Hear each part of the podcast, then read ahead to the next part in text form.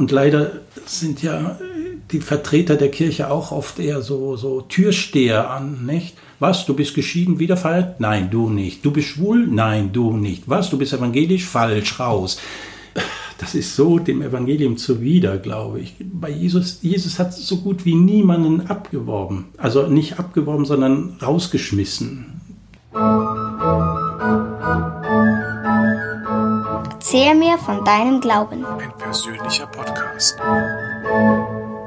Herzlich willkommen zu einer neuen Episode unseres Podcasts. Mein Name ist Markus Bartelt und ich lade ein zu einer weiteren ganz persönlichen Glaubensgeschichte. Ich sitze heute hier in dem kleinen gemütlichen Zimmerlein beim Pater Norbert Keupers von den Steiler Missionaren, der sich die Zeit genommen hat ähm, und auch ganz viel Lust mitgebracht hat, ein bisschen von seinem Glauben zu erzählen. Und äh, meine erste Bitte wie immer ist, erzählen Sie doch bitte oder stellen Sie sich selber vor. Ja, erzählen Sie ein bisschen, wer Sie sind.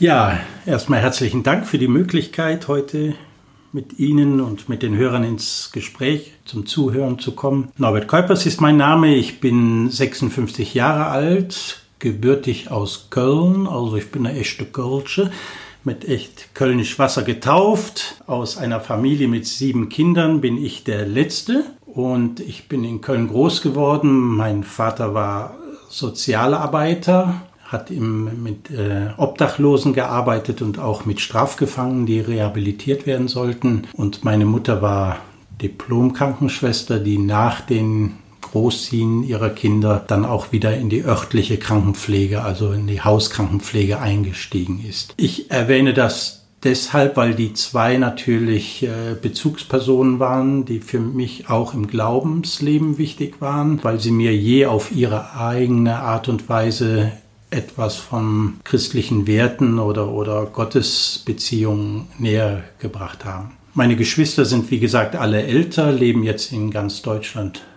verteilt. Ein Bruder in Greifswald und die Schwester in, in, in Stuttgart, andere in Köln oder in Westfalen, wie auch immer. Wir kommen eigentlich aus einem, ja, heute will man sagen, so gut katholischem Elternhaus. Der Glaube spielte eine Rolle. Wir haben am Mittagstisch gebetet, selbstverständlich. Irgendwie, das war Mutters Job und auch überhaupt das Beten lernen war, glaube ich, eher die Seite von der Mutter. Äh, meine Brüder waren Ministranten. Für meine zwei Schwestern war das damals gar nicht möglich, weil das ja damals in den Jahren noch gar nicht erlaubt war. Und sonntags zur Kirche zu gehen, war für mich zumindest normal, wie die Kölner sagen, äh, aber sehr unreflektiert und ohne, ohne, ohne tiefere Gedanken dabei. Man hat das so gemacht. Es gab in meiner Klasse natürlich Leute, die, die das hinterfragt haben. Ich bin da eigentlich sehr brav mitgegangen und das habe ich auch so in Erinnerung von meinen Geschwistern. Köln steht ja so für einen äh, sehr lebensfrohen Katholizismus, der, der rheinische. Ist das ähm, tatsächlich auch so mit, mit allen heftigen Feiern, die dazu gehören, auch so ja. erfahren worden? Also je älter ich werde, je mehr merke ich tatsächlich, dass ich so einen rheinischen Katholizismus habe, der vielleicht so sagen, der Herrgott ist nicht so. Ne?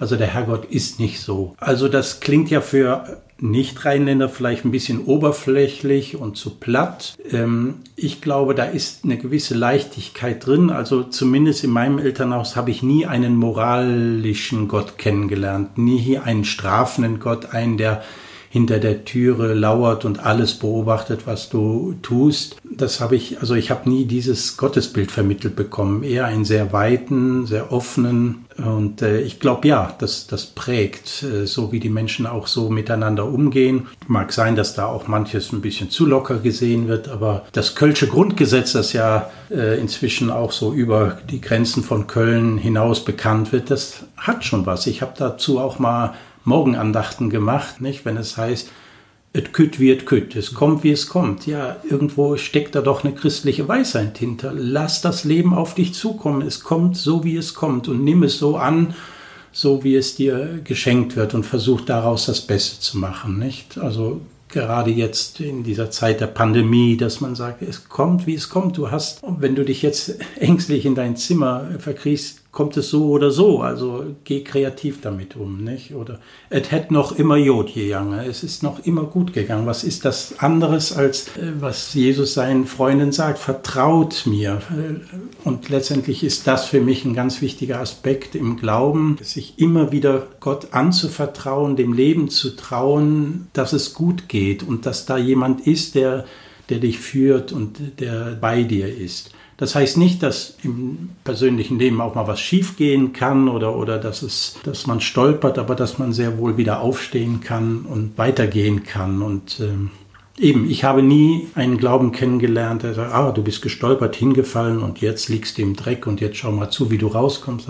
Gerade der Glaube ist für mich die Botschaft, du darfst stolpern. Es geht nicht darum, ein makellosen, reines Leben irgendwann mal Gott zu übergeben, sondern zu sagen, ja, mit allen Ecken und Kanten, die ich hatte, aber auf dich habe ich vertraut. Ich finde das sehr schön in der Person des Petrus wieder zu finden, nicht? Der erste Papst, der eine leidenschaftliche Liebe für Jesus hatte, der große Versprechungen gemacht hat, nicht? Und wenn alle dich verlassen, ich nicht, ja, und ein paar Stunden später liegt er auf der Nase und ich kenne diesen Menschen nicht. Und das einzige, was Jesus ihm nachher fragt an Ostern ist, liebst du mich? Bleibst du in der Beziehung zu mir? Er interessiert sich nicht groß dafür, wirst du das nie wieder tun oder was hast du dir dabei gedacht oder tut's dir leid, sondern liebst du mich? Und natürlich hier auch wieder ein Petrus, der voll inbrünstig sagt, ja klar liebe ich dich, na klar.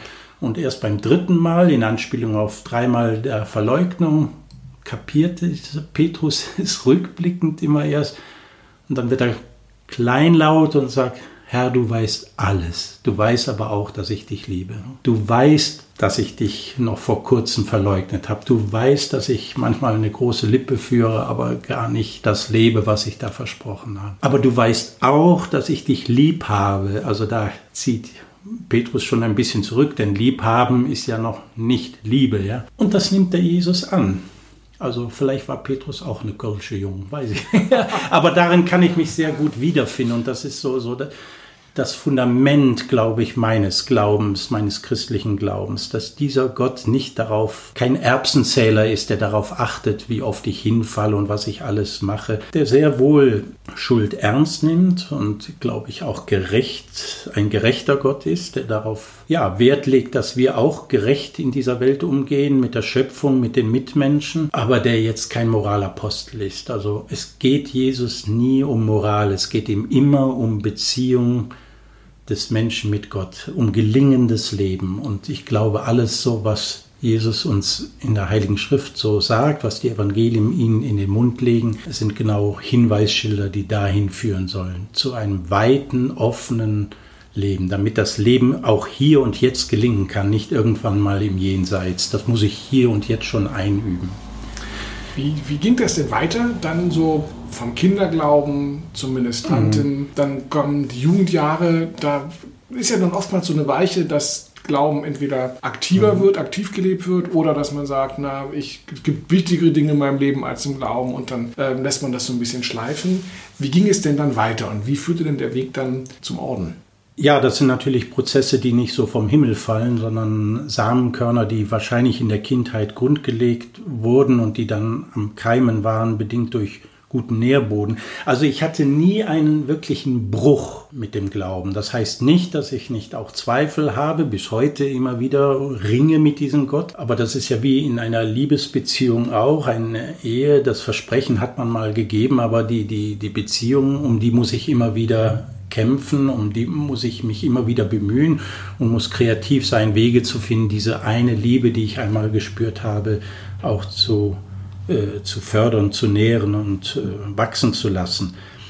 Also was sicher geholfen hat, war eben, was ich eben gesagt habe, so die zwei Seiten, die ich durch meine Eltern, hauptsächlich durch die Eltern mitbekommen habe. Die Mutter, die eben eher so dieses, diesen herzlichen Gott, diesen Herzenszugang zum Glauben vermittelt hat, also Gebet gehörte dazu, natürlich zum Gottesdienst zu gehen. Aber auch so als Krankenschwester, die nicht nur ihren Job getan hat, sondern ja wirklich eine Berufung gelebt hat, die gesagt hat, ja, heute hat die Frau Müller so und so da äh, Geburtstag, weißt du, kleine Geschenke erhalten die Freundschaft. Hm, ich gehe noch mal hin und bringe ihr ein paar Blümchen. Ja? Hätte sie nicht machen müssen. Hat sie sicher auch aus ihrem christlichen Background machen müssen. Eine kleine Freunde, Freund, freundliches Zeichen. Oder die Nachbarn sind eingezogen. Da musste der Norbert dann im Namen der Mama Brot und Salz bringen. Das war so eine Tradition. Und, aber so ein kleines Zeichen, die, die ja so das Öl des Zwischenmenschlichen gefördert haben. Und das habe ich übernommen, das merke ich. Also diese kleinen Aufmerksamkeiten im Alltag zu schenken. Und der Vater, der hat mich sehr geprägt, gerade in den Jugendjahren. Ich habe schon gesagt, er war Sozialarbeiter und ist auch einmal in der Woche ins Gefängnis gefahren, um mit Insassen ins Gespräch zu kommen, die vielleicht entlassen werden konnten. Und er hat mich mal, da war ich 15, mitgenommen ins Gefängnis und gesagt, wir werden jetzt einen Mann besuchen, der jetzt nach langen Jahren entlassen werden soll und ich werde ihn darauf vorbereiten. Und eines der Gespräche werden wir heute führen. Und ich weiß, ich habe den Papa gefragt, ja, Fatih, was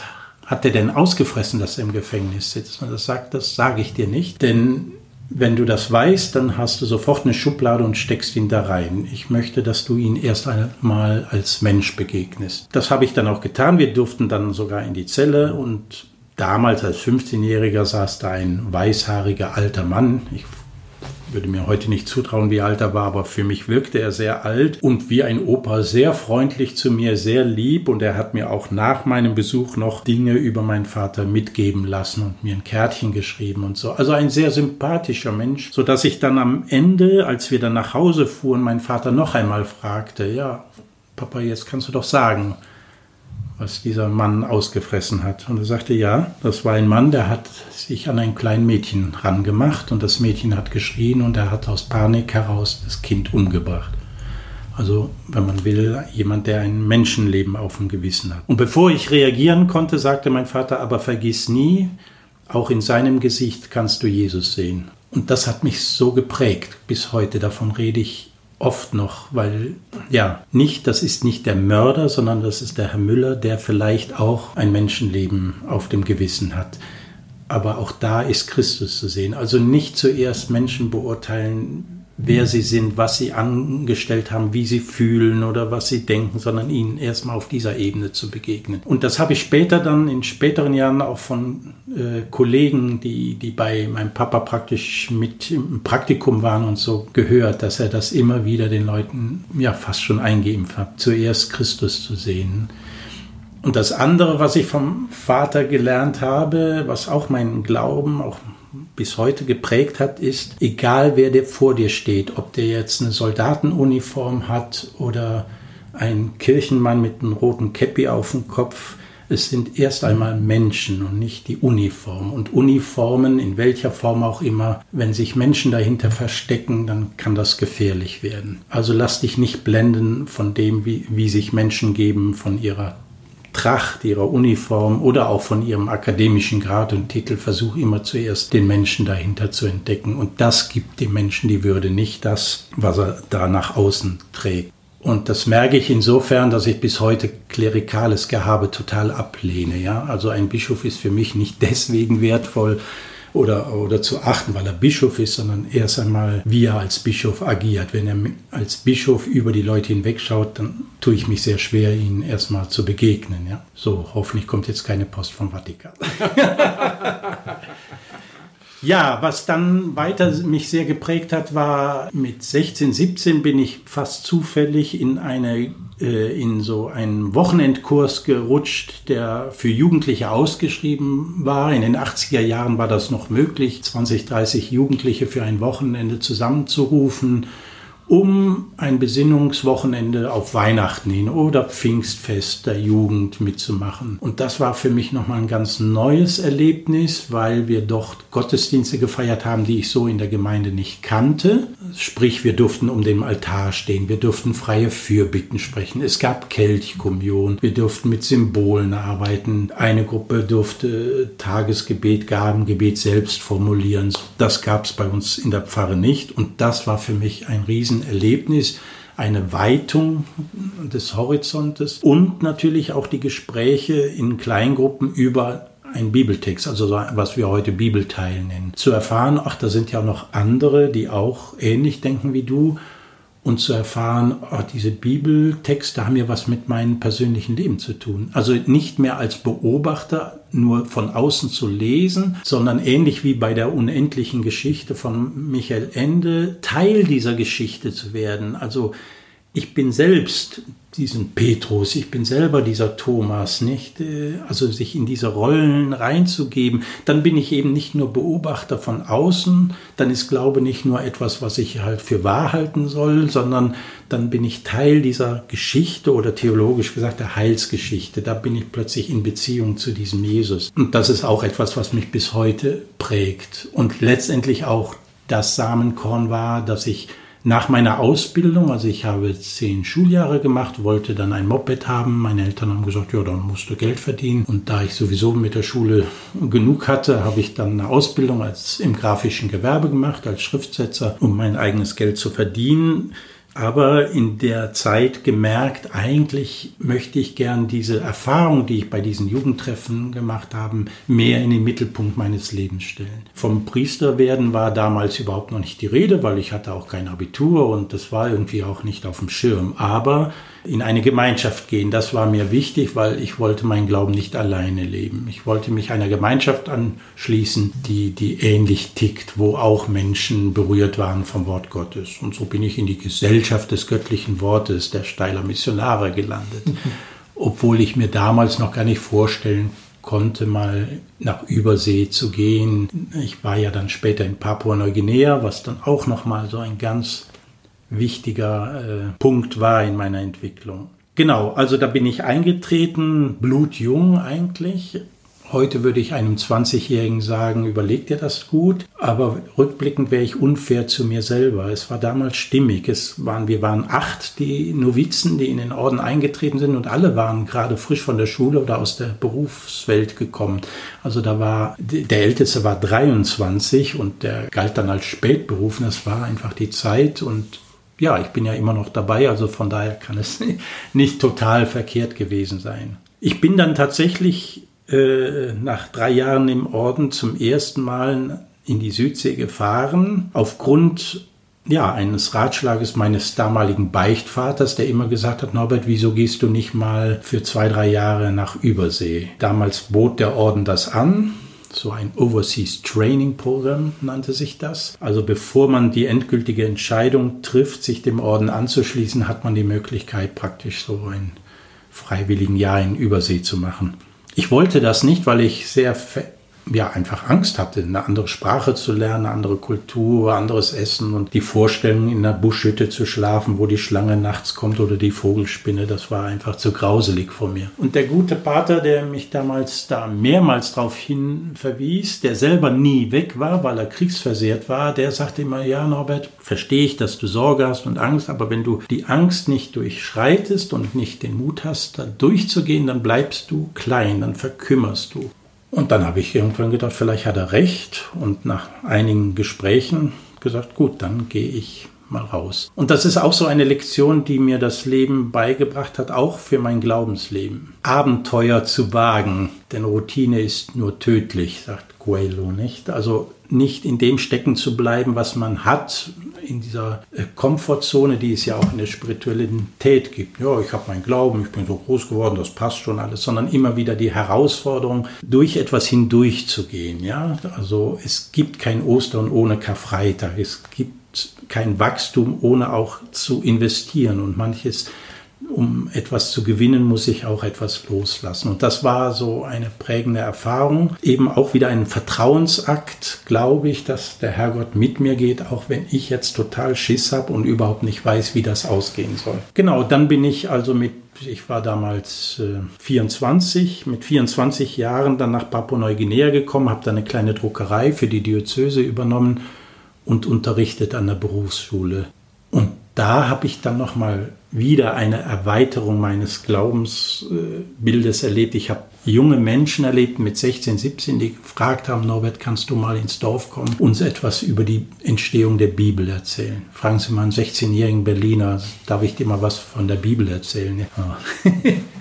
die würden dir den Vogel zeigen, ja. Da waren 16-Jährige, die ein bisschen Schulbildung hatten, ins Dorf gegangen sind. Da haben sie mich mitgenommen in Gebetsgruppen am Abend und das Evangelium vorgelesen haben und die Leute, so die Marktfrau, die nie lesen und schreiben konnte, das hörte und sagt, ja, das, was Jesus da sagt, das habe ich heute auf dem Marktplatz so und so erlebt. Es war wahrscheinlich nicht alles römisch-katholisch nach Katechismus richtig, aber es war ein, ein ernstes, empathisches Teilen des Glaubens bis hin zu freiem Gebet. Ja, Gotteslöber gab es damals nicht. Die Leute haben aus dem Herzen gebetet und da hat auch keiner gelacht, wenn man sich verplappert hat oder so. Es war einfach stimmig und das hat mich total berührt. Ja, das ist jetzt nicht drauf ankommt, den Buchstaben genau richtig da zu beachten, sondern aus dem Herzen heraus zu leben. Und das hat mich sehr geprägt. Die zwei Jahre waren für mich sehr markant. Diese junge Ortskirche, die davon lebt, dass Menschen einander erzählen, wie sie Gott erfahren haben, wie sie glauben, was sie beten, das bei jungen Menschen auch zu erleben, das hat mich sehr geprägt. Deswegen freue ich mich so über so eine Podcast-Sendung, weil ich glaube, wir müssten hier in Deutschland, in Europa wieder lernen, mehr über unseren Glauben zu sprechen. Wenn ich so meine Neffen und Nichten anschaue, da kannst du über Safe and Sex und Benutzung der Kondome reden. Das ist ganz normal, mit dem Onkel darüber zu reden. Aber wenn ich frage, betest du, dann werden sie, glaube ich, schamrot, weil das ist ja was ganz Intimes, persönlich. Gottes Frage, darüber spricht man nicht. Darüber denkt man sich seinen Teil, aber und ich glaube, daran kranken wir im Augenblick, dass wir nicht einfach auch über unseren Glauben sprechen. Mit allem, was dazugehört. Glaube ist ja nicht nur einfach ein Fürwahrhalten von Sätzen, so, so wie ich an den FC Köln glaube, auch wenn er jetzt wieder kurz vorm Runterfallen steht, sondern ich glaube, dass da ein Gott ist, der mir wohlgesonnen ist und der mich trägt, der mich aber nicht davor schützt, auch mal zu stolpern und hinzufallen und dass wir uns das einander erzählen und einander auch unsere Wunden zeigen, unsere Verletzlichkeiten. In dieser Welt da draußen, möchte ich mal sagen, nicht, äh, muss ich immer perfekt sein. Ich muss immer liefern beim Chef, in der Schule, äh, ja, selbst im Elternhaus, nicht? Da hat die Mama dich lieb, wenn du das Zimmer aufgeräumt hast. Der Lehrer ist nur zufrieden, wenn du eine 1,0 im Abi hast. Nicht? Du kommst nur beim Chef weiter, wenn du auch mehr arbeitest, wenn du nicht dabei bezahlt wirst. Und dann übertragen wir das so schnell auf Gott ja, und glauben, ja, Gott ist auch nur mit mir zufrieden, wenn ich das richtige Gebet gesprochen habe oder jeden Sonntag in die Kirche gehe und ist beleidigt, wenn ich jetzt mal nicht komme. Und ja, warum soll ich dann so einen Gott glauben, wenn ich das die ganze Woche über so glauben muss und so ticken muss? Ich meine, dass ich zu Gott eben gerade kommen kann, sagen, boah, ich habe so die Nase voll mit dem und ich, ich kann nicht mehr und, und ich bin hingefallen und zu glauben, ich muss nicht perfekt sein. Für mich als Priester ist immer der wichtigste Moment in der Eucharistie, wenn ich die gebrochene Hostie nach der Wandlung zeige. Ich zeige nicht diese runde, perfekte Hostie, die wir als zur Gabenbereitung bringen, sondern die gebrochene. Und sehr oft sage ich dann auch in der Eucharistie, schaut auf Christus, der sich selbst hat zerbrechen lassen, ja, menschlich am Kreuz ist er gebrochen, damit wir Heil und Heilung finden. Jesus zeigt an, selbst an Ostern noch diesen zweifelnden Thomas seine Wunden. Ja, was machen wir draus? Ein Moralapostel. Ja, ja, der ungläubige Thomas. Du, du, du, du sollst doch glauben. Jesus lässt es zu, damit er begreifen kann, was was Jesus für ihn getan hat, lässt er ihn greifen in die Wunde, nicht? Wann darf ich meine Wunden jemand anderem zeigen? Nein, wir müssen immer perfekt sein. Und leider sind ja die Vertreter der Kirche auch oft eher so, so Türsteher an, nicht? Was, du bist geschieden, wieder falsch? Nein, du nicht. Du bist schwul? Nein, du nicht. Was, du bist evangelisch? Falsch, raus das ist so dem Evangelium zuwider, glaube ich. Bei Jesus, Jesus hat so gut wie niemanden abgeworben. Also nicht abgeworben, sondern rausgeschmissen zu Jesus durfte jeder kommen, ob es jetzt der heidnische äh, römische Soldat war oder ob es die, die Prostituierte war. Stell dir mal vor, es käme eine Prostituierte aus Berlin am Sonntag in die Messe. Da würden aber einige sehr schnell Abstand halten, nicht nur in Corona-Zeiten. Jesus lässt das zu und wir fangen an auszusieben. Also wenn wir lernen, wieder neu unsere Wunden zu zeigen, ehrlich und offen zu reden. Und das habe ich ein Stück weit in Neuguinea gelernt. Und das hat mich mobilisiert, äh, zu sagen, ja, darin möchte ich investieren. Deswegen möchte ich Seelsorger sein, jemand, der sich um diese gebrochenen Seelen zu kümmern und so. Und tatsächlich ist das meine Erfahrung bis heute in der Seelsorge, wie viele Menschen Not haben, ja, weil das Leben nicht automatisch gelingt. Unser Leben ist nicht so, wie es die Werbung uns verkaufen möchte. Die wollen natürlich, weil es eben nicht so ist, brauchst du eben dieses Auto oder jenes Waschmittel oder was auch immer. Und dann ist ja das, da tun mir die Jugend heute leid, nicht durch durch diese ganzen Social Media. Da wird ein Ideal vorgestellt, weiß ich, ein Schönheitsideal für Mädels, was ja kaum noch jemand erreicht. Und selbst ein 16-Jähriger soll schon nicht so eine dünne Bohnenstange sein, sondern ein Sixpack haben und, und immer toll drauf sein. Das ist ja nicht das Leben. Ja, und wo gehen jetzt Menschen hin damit, wenn sie erfahren, sie sind nicht so? Kann ich ja nicht meinen Freunden sagen. Was würden die denn von mir denken? Also wo ist der Ort, dass ich in diesem Sinne mit meiner Gebrochenheit kommen kann. Und ich glaube, das ist das Grundanliegen Jesu und sollte auch unser Grundanliegen als Christen sein, dass wir, wer, wenn nicht wir, müssten Menschen in ihrer Gebrochenheit verstehen. Und deswegen müssen die Kirchen offen sein. Und noch besser, wenn wir nicht warten, bis die Leute zu uns kommen, sondern dass wir zu ihnen gehen. Im Laufe des Lebens als Christ und als Ordenschrist, als Priester, der ja immer noch sehr oft auf dem Treppchen oben steht, man das irgendwie auch so einatmet, so Ideale, die man haben sollte, erlebt man natürlich selber auch, dass man hinter dem bleibt. Ja? Manchmal stehst du am Altar und denkst, boah, wenn die Leute wüssten, was ich jetzt gerade im Kopf habe, die würden mich wahrscheinlich aus der Kirche jagen. Also selber zu erleben, du, wie ein Petrus auch, ich bin auch gebrochen, ich, ich lebe auch nicht all das, was ich predige, ist manchmal sehr schwer.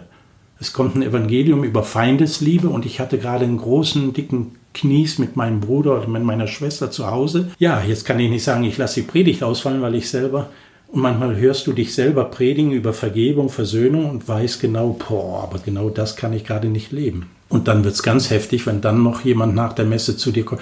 Sie haben so toll gepredigt, Herr Pater, das war ganz äh, so stimmig. Und du weißt eigentlich, ja, aber es ist gar nicht stimmig mit meinem realen Leben das auszuhalten und zu sagen, ja, und das darf auch sein, ja, ähm, das hat schon die eine oder andere Krise auch in mir äh, losgelöst. Zu sagen, bin ich überhaupt richtig am Platz, ja. Sie sagten, Sie haben, auch Sie ringen um den Glauben und mhm. Äh, immer wieder, also ähm, auch Sie sind immer wieder in der Glaubenskrise dann letztendlich, ganz, ganz persönlich. Wie gehen Sie damit um und wie kommen Sie aus, aus diesen Krisen dann wieder heraus?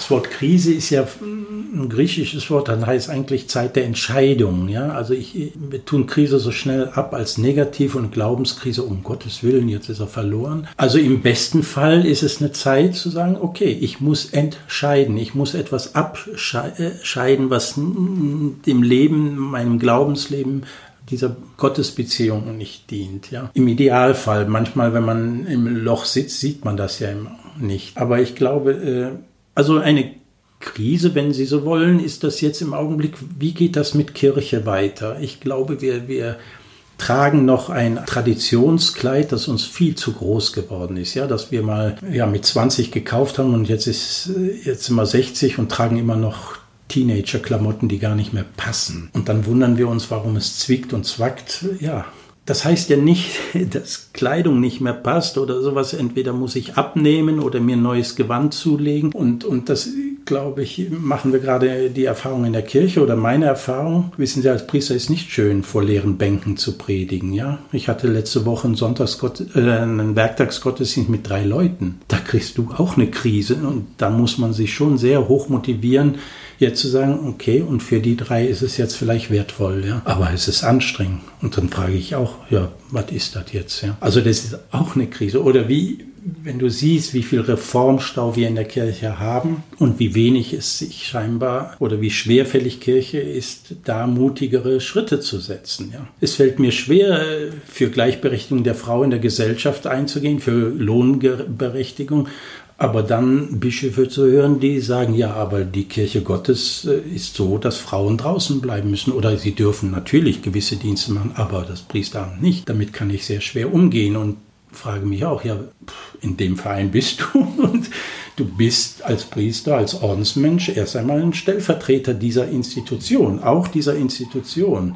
Gott sei Dank nicht so nah, dass ich dauernd damit in, in Konflikt gerate, aber, aber es macht mich schon, also wahrhaftig zu bleiben bei dem Ganzen und echt zu bleiben, für das einzustehen, was du wirklich glaubst, bringt dich manchmal an Schleudern. Und, äh also wenn es gibt die Kirchenkrise, ja, mhm. ganz klar, aber ähm, steckt der Glaube selbst auch in der Krise? Gibt es heute noch Leute, die sich mhm leicht damit tun, andere Dinge zu glauben oder schwer damit zu tun, dem christlichen Glauben sich anzuschließen. Ist ja sehr schön, dass man Krise damit Entscheidungen übersetzen kann. Aber äh, die mhm. leeren Kirchenbänke kommen ja nicht daher, dass, dass die Kirche in der Krise steckt. Ja, das eine ist das Interne, was ich jetzt gerade beschrieben habe. Ich glaube schon, dass es auch eine Krise für Menschen gibt, überhaupt Zugänge zum Glauben zu finden. Dass das irgendwie heute, also das trifft mich noch mehr, die, die die Gottesfrage. Wie, wie, wie kann ich Menschen noch sensibilisieren, nach Gott zu fragen? Also zutiefst glaube ich, der, der Mensch ist unheilbar religiös. Also irgendwas glaubt jeder. Und wer nur irgendwie sensibel durchs Leben geht und nicht total abgestumpft ist von, von gewissen Privatsendern und, und sich zudröhnt mit, mit irgendwas, der wird ja die Fragen, die existenziellen Fragen spätestens am Grab der Mutter sich stellen oder, oder bei der Geburt des Kindes. Das sind so elementare, tiefgehende Erfahrungen, die ein Mensch macht, dass er da schon Fragen stellt, ja, woher kommen wir, wo gehen wir hin, was soll das Ganze? Also da muss schon jemand sehr abgestumpft abgestumpft sein und tatsächlich stumpft uns ja vieles ab im Alltag. Und wie, ja, wie mache ich Leute wieder scharf, ja, wenn sie abgestumpft sind? Wie, wie bekomme ich Menschen dazu oder wie kann es gelingen, Menschen zumindest mal auf die Spur zu setzen? Schau mal ein bisschen tiefer. Das ist, glaube ich, schon auch eine Krise unserer Zeit, dass wir da, dass diese Fragen Menschen nicht mehr erreichen, ja, obwohl sie da sind, glaube ich, und manchmal unausgesprochen da fehlt vielen Menschen auch das Vokabular. Ja, und vielleicht auch die Zeit überhaupt. Ne? Wir sind so zugedröhnt mit unseren Alltagssorgen, dass diese Fragen kaum einen Raum gewinnen können. Und ich glaube, das wäre ja eigentlich das Kerngeschäft auch von Kirche, von Christen, Menschen zu helfen, einen Raum für Gott zu eröffnen und zu bewahren. Also für die Gottesfrage. Das heißt nicht eben nicht jetzt, du musst dies und jenes glauben, sondern dich mit, mit diesen Urfragen zu beschäftigen und ja, Sinn und Orientierung zu finden. Und das ist, glaube ich, schon auch eine, eine Krise, zumindest hier in, in, im, im Westen. Ja. Sinn und Orientierung zu finden, das ist eigentlich ähm, schon fast ein wunderbarer Schlusspunkt. Am Ende gibt es immer noch zwei Sätze, die vielleicht auch nochmal in diese Richtung führen, äh, wo ich Sie bitten möchte, sie zu beenden. Der eine Satz lautet, ohne meinen Glauben wäre ich.